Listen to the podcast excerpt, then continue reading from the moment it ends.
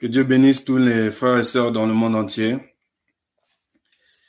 Nous ne connaissons pas tous, mais nous nous retrouverons tous ensemble, nous l'espérons en tout cas, pour fêter la Pâque avec Christ et pour boire ce vin nouveau avec Christ. Amen. Amen, amen. Hmm. Je vous propose aujourd'hui de préparer la Pâque qui vient dans quelques jours, selon le calendrier. Nous allons, nous allons fêter la Pâque. Et s'il y a une préparation, il y a une préparation, il y a des directives que Dieu a données premièrement aux enfants d'Israël pour euh, dès l'établissement de la Pâque. Et donc, euh, les personnes qui n'étaient pas circoncises ne pouvaient pas manger la Pâque, mais l'étranger pouvait manger la Pâque. Seulement, il fallait qu'il soit circoncis. Nous parlons ici de la circoncision de chair. Nous savons aujourd'hui, par Jésus-Christ, qu'il s'agit de la circoncision de cœur, bien entendu. Mais malgré tout, il fallait un symbole, il fallait le faire quand même. Donc, nous allons voir une histoire qui se trouve dans l'évangile de Jean au chapitre 18. Nous allons voir une coutume de l'époque, une coutume concernant la Pâque. Une coutume qui a concerné notre Seigneur et Sauveur Jésus-Christ.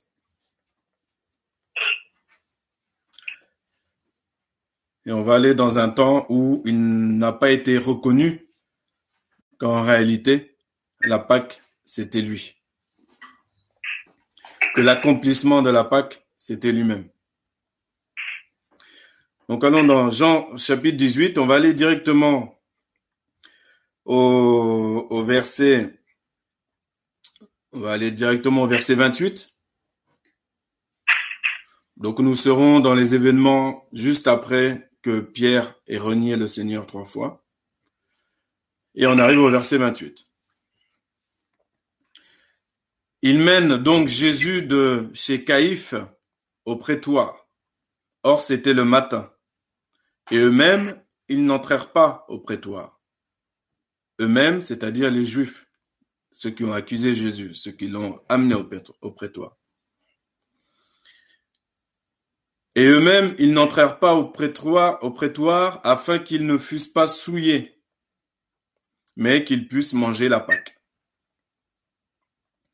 Selon la loi, nous savons que nous ne pouvons pas manger la Pâque si nous ne sommes pas euh, circoncis de chair. On se met au temps de la loi, hein, d'accord?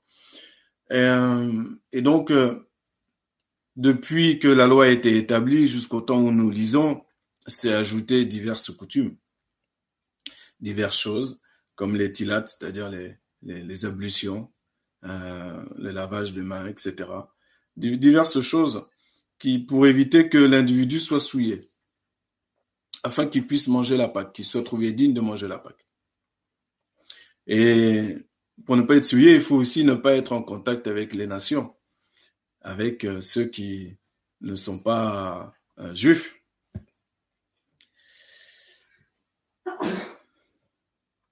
Sinon, on ne peut pas manger la Pâque. Au verset 29, Pilate donc sortit vers eux et dit, Quelle accusation portez-vous contre cet homme?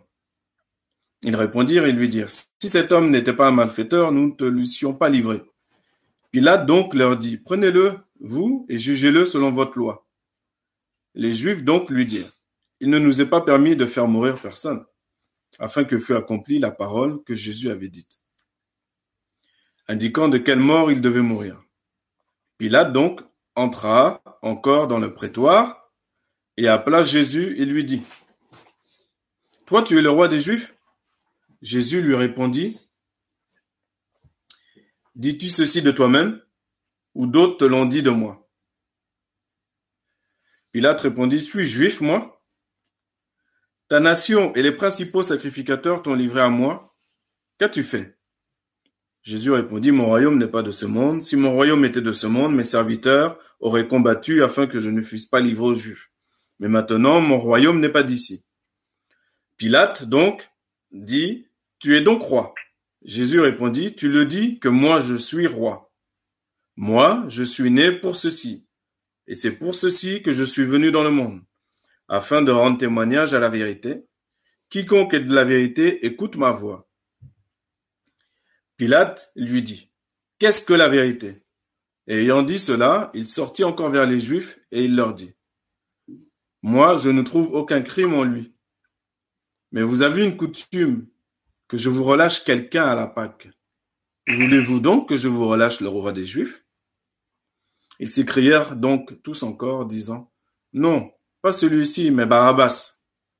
Or, Barabbas était un brigand.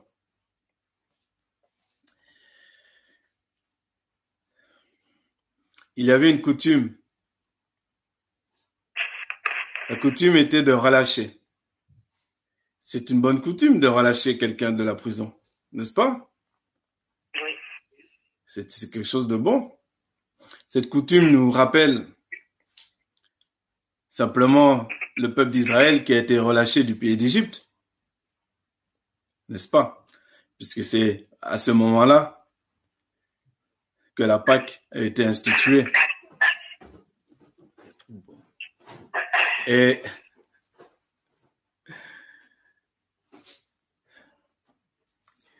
ce n'est, on peut toujours continuer les coutumes.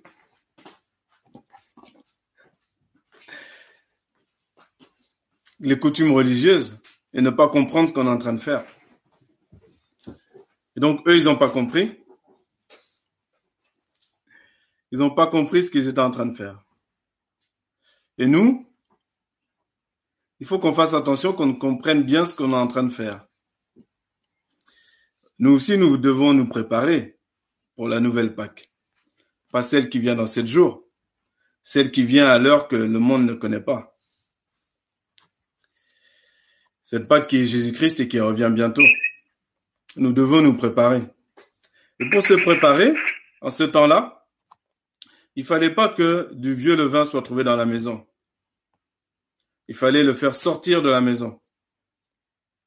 Il fallait, et encore aujourd'hui, chez certains, la maison est nettoyée de fond en comble. Quand je dis chez certains, je parle de nos cousins juifs. La maison est nettoyée, nettoyée avant Shabbat, nettoyée, nettoyée avant la Pâque, avant Pessah, pour que tout soit propre, nickel, pour pouvoir bien installer la table, qu'elle soit bien propre avec tout ce qu'il faut sur la table pour euh, le céder, pour le repas. Nous, nous comprenons que le vieux levain, c'est l'hypocrisie, le vieux levain, c'est le péché qui est en nous. Et cependant, nous ne pouvons pas, nous n'allons pas mépriser et regarder de haut ce que les Juifs font. Car ce qui leur a été donné a une explication pour nous, et donc nous devons le faire. Et donc nous avons aussi également à rechercher le vieux levain chez nous, dans notre cœur. Car il y a du vieux levain, et il faut le rechercher, et il faut fouiller, et il faut l'enlever. Alors, effectivement, nous pourrons manger la Pâque. La nouvelle, la vraie, l'accomplie. Mais malgré tout, il y a des coutumes qui sont bonnes. Relâcher quelqu'un d'une prison en signe d'un relâchement des esclaves israélites quand ils étaient en Égypte, c'est une bonne coutume. Pas de problème. Sauf qu'ils n'ont pas relâché celui qu'il fallait. Nous, nous savons qu'ils l'ont pas fait parce qu'ils étaient voilés et parce que la parole de Dieu devait s'accomplir et qu'il fallait que Jésus-Christ comme il a été écrit dans le prophète Ésaïe 53, il devait souffrir pour nous. Et c'est pour ceci qu'il a été envoyé, comme il est écrit dans le verset 37. Moi, je suis né pour ceci, et c'est pour ceci que je suis venu dans le monde. Donc ça, c'est la première étape. L'étape, il y a une étape où on doit préparer, on doit se préparer. Se préparer pour la Pâque. La, Pâque qui est une bonne coutume aussi, qui est un calendrier que, nous, nous, acceptons, nous pratiquons. Pas de problème. Nous pouvons même donner du chocolat aussi euh, à, nos enfants. Y c'est pas interdit, c'est bien, il n'y a pas de souci. Simplement, il faut pas oublier ce que signifie pleinement et concrètement la Pâque pour nous, Jésus-Christ, qui a été immolé pour nous. Et donc, ne pas oublier que nous devons rechercher sans cesse chaque jour, chaque jour, le vieux levain qui est en nous, chaque jour, afin d'être prêt. De la même manière, je chante le lundi, le mardi, le mercredi, le jeudi. Je chante à Dieu. Et je suis préparé, je suis déjà prêt le dimanche. Si je me prépare cinq minutes avant, c'est compliqué. Et ça se voit. Ça s'entend. Pareil pour la prière. Quelqu'un veut-il être un homme ou une femme de prière? Qu'il prie. Qu'il n'attende pas quoi que ce soit. Qu'il prie dès maintenant. Aujourd'hui. N'attends pas dimanche. Quelqu'un veut connaître la parole de Dieu? Qu'il la mange, qu'il la lise. Chaque jour que le soleil se lève, qu'il le fasse. Et il verra son amour grandir pour la parole, son amour grandir pour son Seigneur, pour son Sauveur. Qu'il n'attende pas dimanche.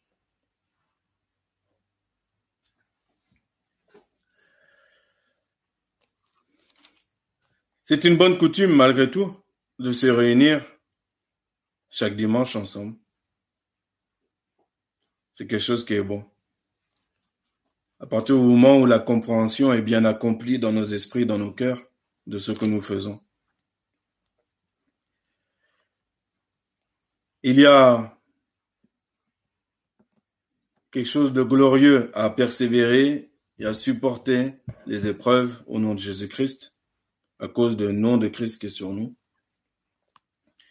De persévérer dans la prière, persévérer dans la parole, persévérer, persévérer.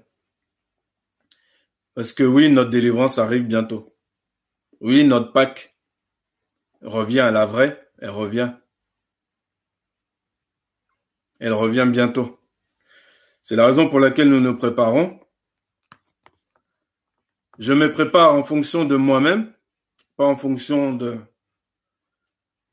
mon frère, ma soeur, mon mari, mon, enfant. Chacun regarde par lui-même.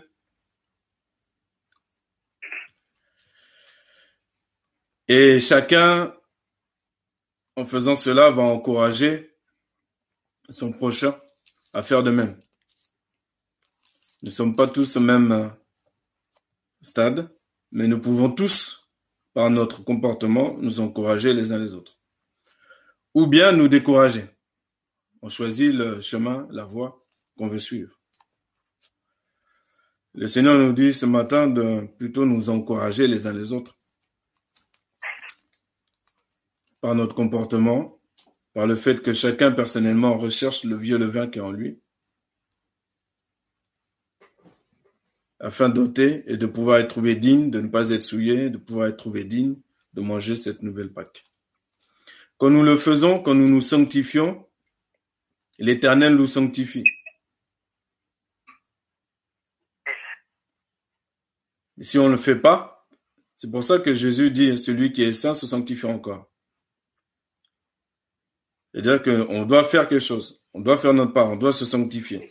Et lorsqu'on le fait, qu'on ne croit pas que c'est par notre propre justice qu'on va être sauvé. C'est pour ça que l'Éternel dit, je suis l'Éternel qui vous sanctifie. Et pour qu'il nous sanctifie, on doit faire notre part.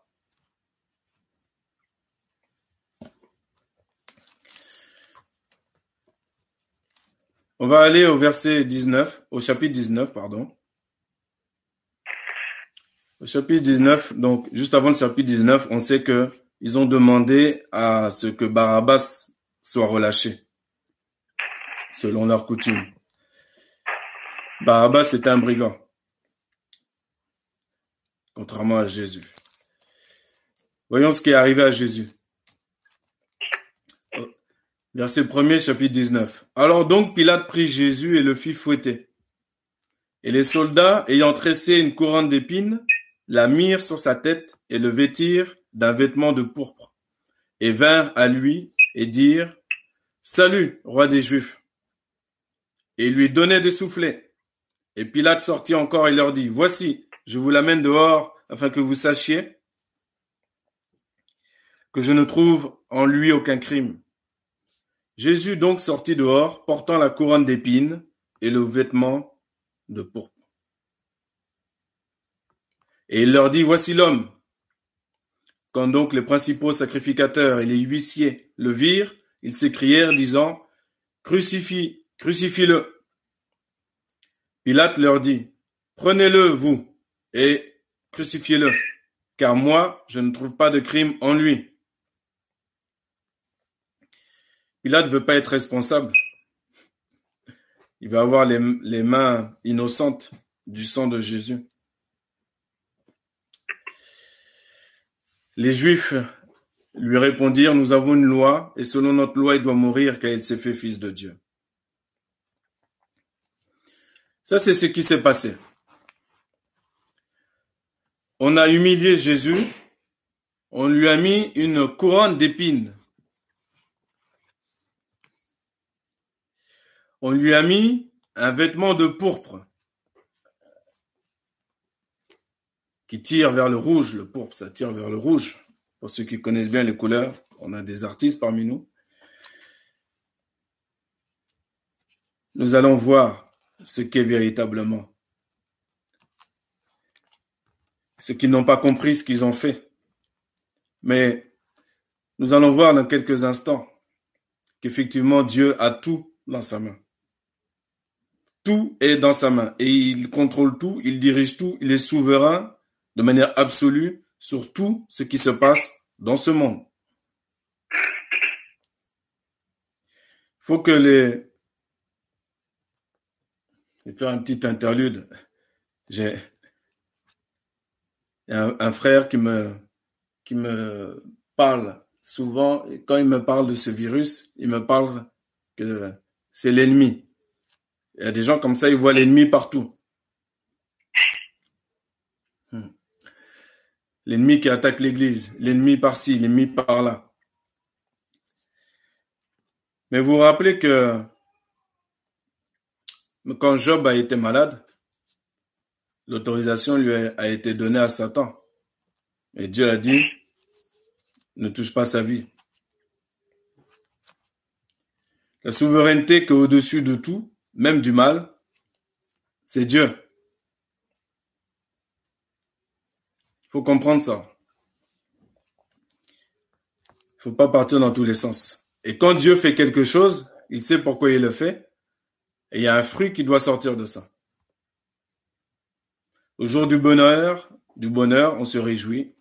Au jour de malheur, on réfléchit. Vous trouverez ça dans les livres de Proverbes. On réfléchit. Réfléchir, ça signifie pas de parler, parler, parler à tout va. Diffuser des choses complètement folles, parfois. Comme si on avait, nous, êtres humains, l'intelligence de comprendre au millimètre près tout ce qui se passe. On va revenir à notre histoire. Au chapitre 19, on a vu qu'ils ont mis une couronne d'épines sur sa tête et un manteau de pourpre. Voyons voir ce que Dieu en a fait. Nous allons voir dans Apocalypse, au chapitre 19. Apocalypse, livre de la Révélation, chapitre 19.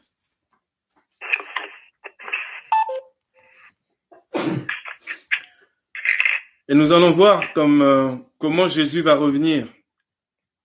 Puisque nous, nous savons, nous croyons, c'est pourquoi nous parlons, et nous disons que Jésus est ressuscité et qu'il revient bientôt. Est-ce que vous croyez que Jésus revient bientôt?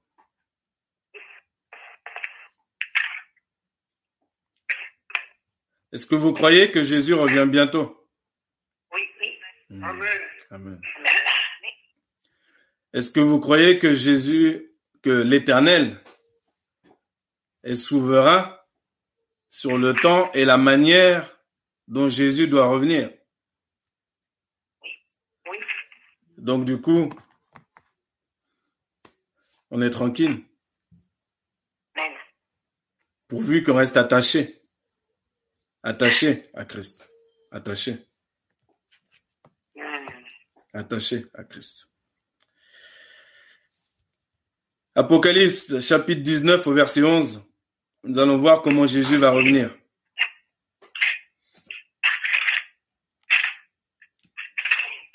Et je vis le ciel ouvert, et voici un cheval blanc, et celui qui est assis dessus, appelé fidèle et véritable.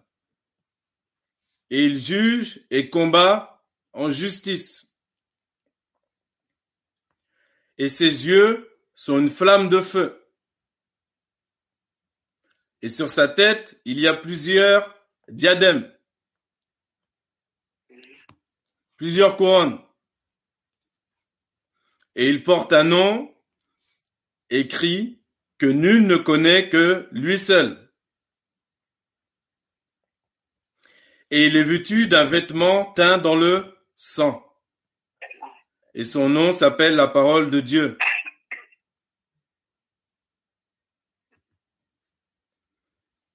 La couronne d'épines s'est transformée en diadème.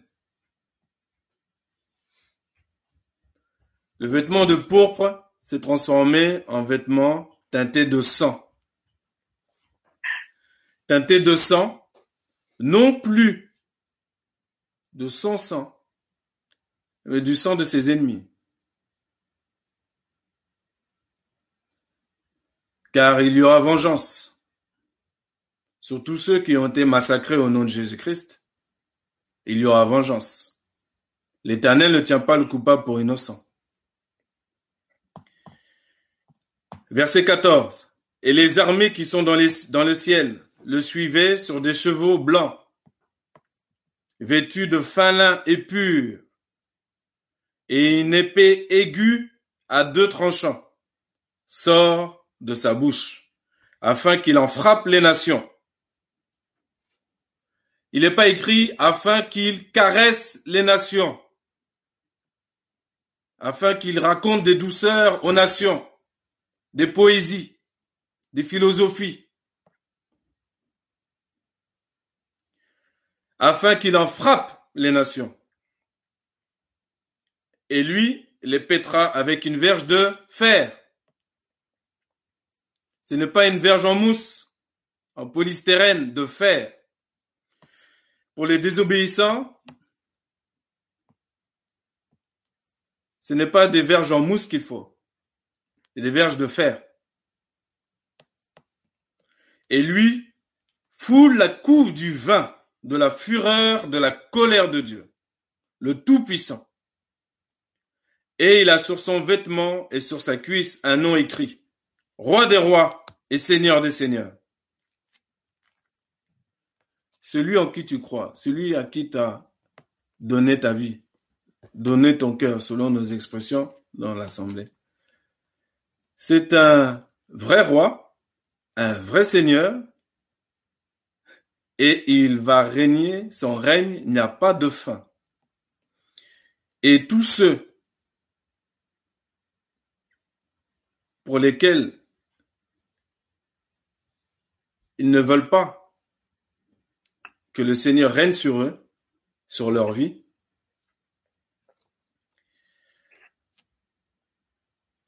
ça va être terrible. Ça va être terrible. C'est la raison pour laquelle je vous laisserai lire la suite du chapitre. Mais en tout cas, la parole du jour nous demande de laisser Jésus véritablement régner en nous, premièrement. Nous ne nous occupons pas de savoir euh, et de vouloir qu'il règne chez l'autre. Et vous mettrez le prénom de qui vous voulez pour l'autre. Mais nous, premièrement, c'est déjà du travail, c'est un travail. C'est un travail de chaque jour. C'est pour ça que Dieu nous donne beaucoup, beaucoup, beaucoup de temps. Il nous connaît, il connaît notre faiblesse. C'est un travail. Jésus-Christ a été crucifié sur la croix pour nos péchés, une fois pour toutes, oui. Mais maintenant, c'est à nous de travailler. On se tourne pas les pouces.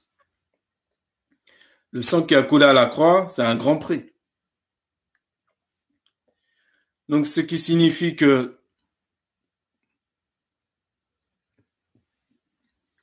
je dois absolument faire tous mes efforts pour être accompli dans cette Pâque-là qui arrive et boire ce vin nouveau. Je dois faire tous mes efforts pour ne pas être trouvé avec les nations qui ne veulent pas que le Seigneur Jésus règne sur elles. Toi, personnellement, qui écoutes le message,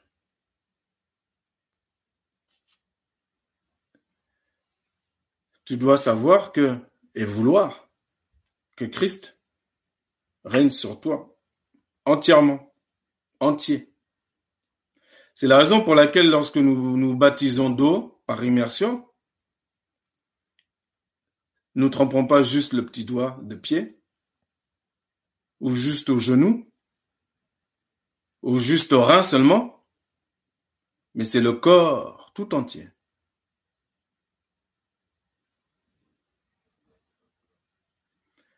Et au fur et à mesure qu'on avance, on comprend ce que signifie.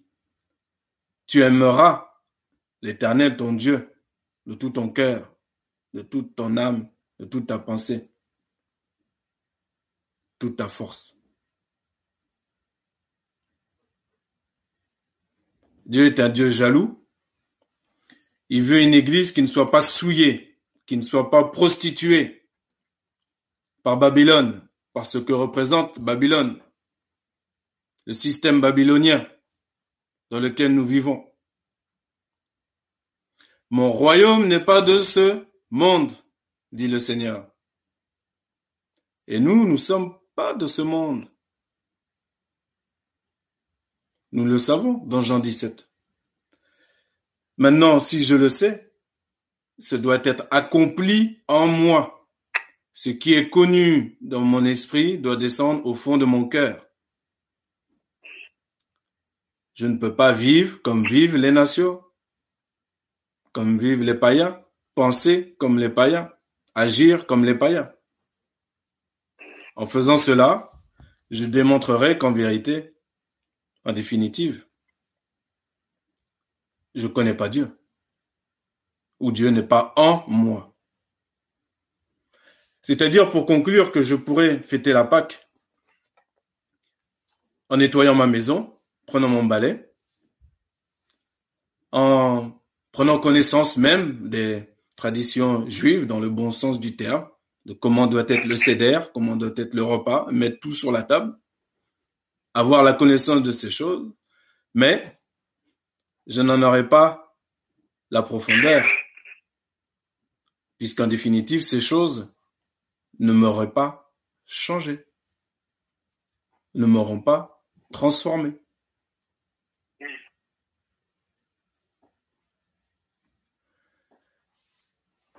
Donc fêtons la Pâque. Gloire à Dieu. Fêtons-la bien. Fêtons-la bien. Fêtons-la très bien. C'est-à-dire que au jour où tu entends la voix du Seigneur, tu vas arrêter d'endurcir ton cœur. Endurcir ton cœur, c'est-à-dire que de boucher tes oreilles. Tu ne dois pas rentrer dans la parole de Dieu qui est terrible, qui dit que il va engraisser le cœur de ce peuple. Il va boucher leurs yeux pour pas qu'ils voient. Engraisser leur cœur pour pas qu'ils comprennent, de peur qu'ils se convertissent. C'est une parole terrible. Donc, oui, je vais nettoyer ma maison, préparer la Pâque, aller chercher mon agneau, pas de problème. Mais je vais aussi respecter ma femme, respecter mon mari, respecter mes enfants, mon voisin que Dieu a créé, les autorités que Dieu a placées, je vais les respecter au lieu de les critiquer. Moi qui serai à leur place, on tiendrait même pas à deux jours ou deux heures. D'accord? On va commencer à accomplir parfaitement cette Pâque dans notre être tout entier. Chacun vis-à-vis de soi-même. Et cela va nous être encourageant les uns vis-à-vis des autres. Vous allez voir. Pourquoi ça va être encourageant? Parce que ça participera à notre transformation. Transformation. Et on pourra manger la Pâque euh, avec joie, avec la joie du Seigneur. C'est un message de vérité, un message qui n'est pas dur. Il n'est pas dur pourquoi? Parce qu'on sait que Dieu veut que tous les hommes parviennent à la repentance et à la connaissance de la vérité. Pour ceux qui se sont engagés avec le Seigneur, ils sont venus à cette repentance. C'est pas la repentance d'un jour, c'est de tous les jours. Et au fur et à mesure, on a connu cette vérité-là. Et cette vérité-là, elle est censée nous transformer. Si quelqu'un est en Christ, c'est une nouvelle créature. Les choses anciennes sont passées. S'il y a des choses anciennes chez toi, là, tu les prends et tu les jettes loin de toi. Tu renonces.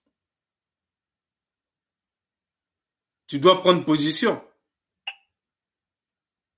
Pour le péché, pour toutes sortes de choses, tu dois prendre position pour que tout ce qui est vieux là, chez toi là, soit dégagé de toi, de ta maison. C'est l'histoire de la préparation de la Pâque. Il y a le côté extérieur, il y a le côté intérieur. Le fait que tu fasses une action à l'extérieur, cela doit rentrer à l'intérieur pour que tu deviennes cette nouvelle créature-là. Et le fait de manger la parole de Dieu, le fait de pas seulement l'écouter, mais la mettre en pratique, et te corriger toi-même, d'être, il est important d'être, d'être, de se connaître soi-même, d'être honnête avec soi-même. Et tu dois parler à ton âme comme David parlait à son âme.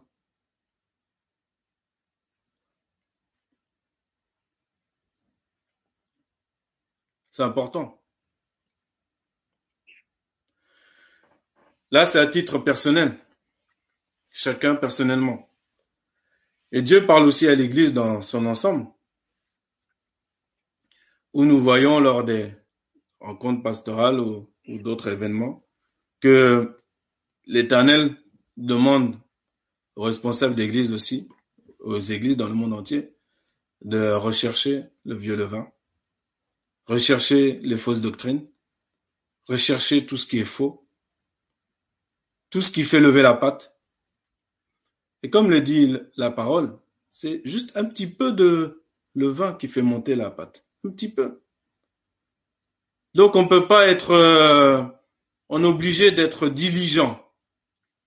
Moi qui parle et vous qui entendez. Et au sortir du message, nous restons joyeux parce que nous savons maintenant pourquoi le Seigneur nous laisse du temps. Nous savons pourquoi il nous laisse du temps. On ne doit pas se voir euh, tout beau, euh, déjà prêt. Hein. Non, non, non. Notre conduite doit être sainte, irréprochable. On doit se conduire avec tremblement. On doit s'encourager les uns les autres. Nous pouvons voir des, problématiques chez les uns chez les autres, très bien, mais on ne s'arrête pas là. On ne s'arrête pas là. On doit s'encourager individuellement. Et les responsables d'église qui écoutent et qui regardent, eux doivent rechercher tout ce qui empoisonne le peuple, tout ce qui fait lever cette patte. tout ce qui n'est pas marqué dans la parole de Dieu, que le Seigneur n'a pas demandé, qui se trouve dans l'Église. Car le jugement commencera par la maison de Dieu.